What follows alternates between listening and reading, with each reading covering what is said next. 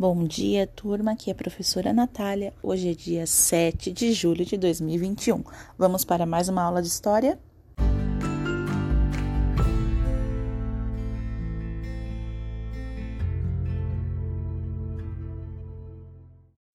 Você já parou para pensar como eram feitas as navegações no século XV? Pois é, não era uma vida nada fácil os tripulantes das embarcações, que eram chamadas caravelas, sofriam muito durante as suas viagens em alto mar. Na verdade, boa parte deles nem conseguiria sobreviver à viagem e chegar ao seu destino.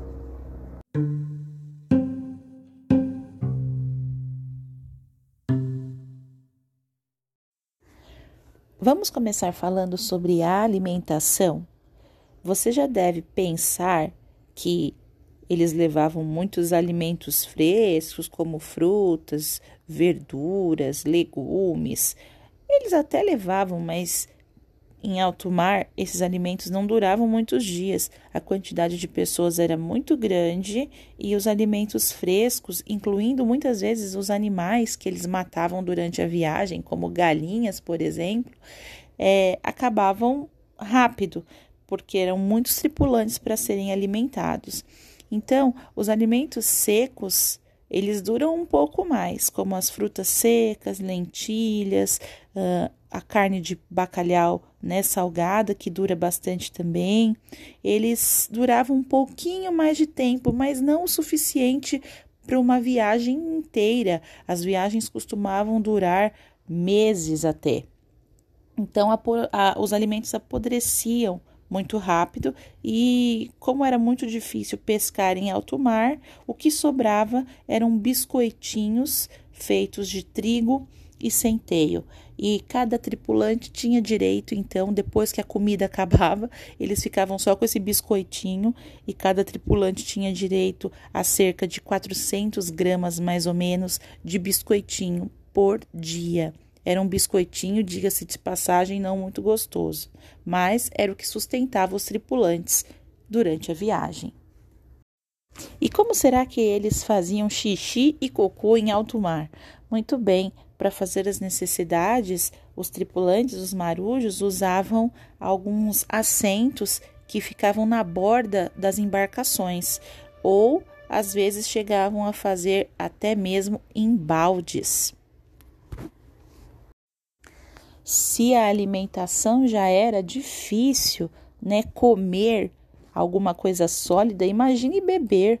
A água que eles levavam dentro dos barris é, era até potável quando era colocada dentro dos barris, mas durante a viagem, como ela ficava parada muito tempo, uh, começavam a se formar limo e aí apareciam os parasitas, que nós até já conversamos sobre eles, as bactérias, os fungos, dentro dessa água, o que causava muitas doenças nos tripulantes das embarcações, porque eles bebiam essa água que ficava parada muitos dias, uma água que ficava suja com o tempo, mas eles não tinham outra alternativa, porque a água do mar é salgada. Então eles tinham que beber aquela água que eles tinham levado mesmo e que estava lá dentro dos barris acumulando limo e parasitas. Bom, quando você toma uma água suja, uma água que não está potável, você acaba adquirindo doenças, e as principais eram diarreias e vômitos.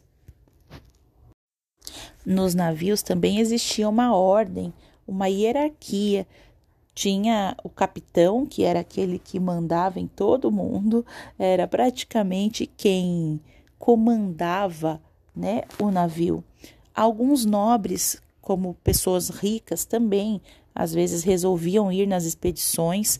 Iriam também nessas expedições os especialistas em navegação, que eram aquelas pessoas que conheciam bem uh, os mapas, as bússolas, uh, as estrelas, o astrolábio, enfim. Existiam especialistas que iam nas embarcações para ajudar o capitão a guiar o navio. Tinha o mestre, o contramestre, o piloto e também tinha aí os outros, né, que eram os marujos, que ficavam responsáveis pelo trabalho pesado mesmo. Ah, além disso, iam alguns representantes das igrejas, sabia? E alguém que sabia escrever para contar, fazer um diário de toda a viagem, do que acontecia na viagem. Era uma espécie de escrivão.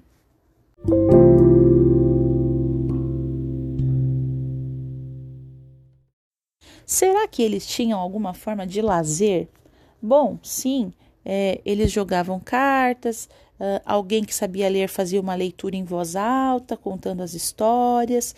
Uh, os representantes da igreja faziam cultos durante a viagem, uh, separavam um tempo para fazer cultos, né?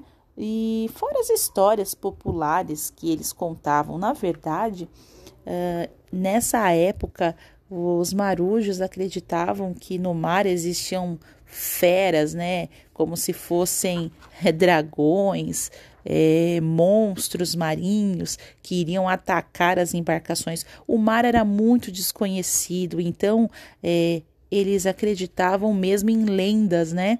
Que lá tinham dragões enormes que iam engolir os barcos. Então eles ficavam contando essas histórias para que eles pudessem se distrair das longas viagens que eles faziam. E realmente, gente, as viagens duravam muito tempo. Muitas vezes duravam meses. Já pensou meses dentro de uma embarcação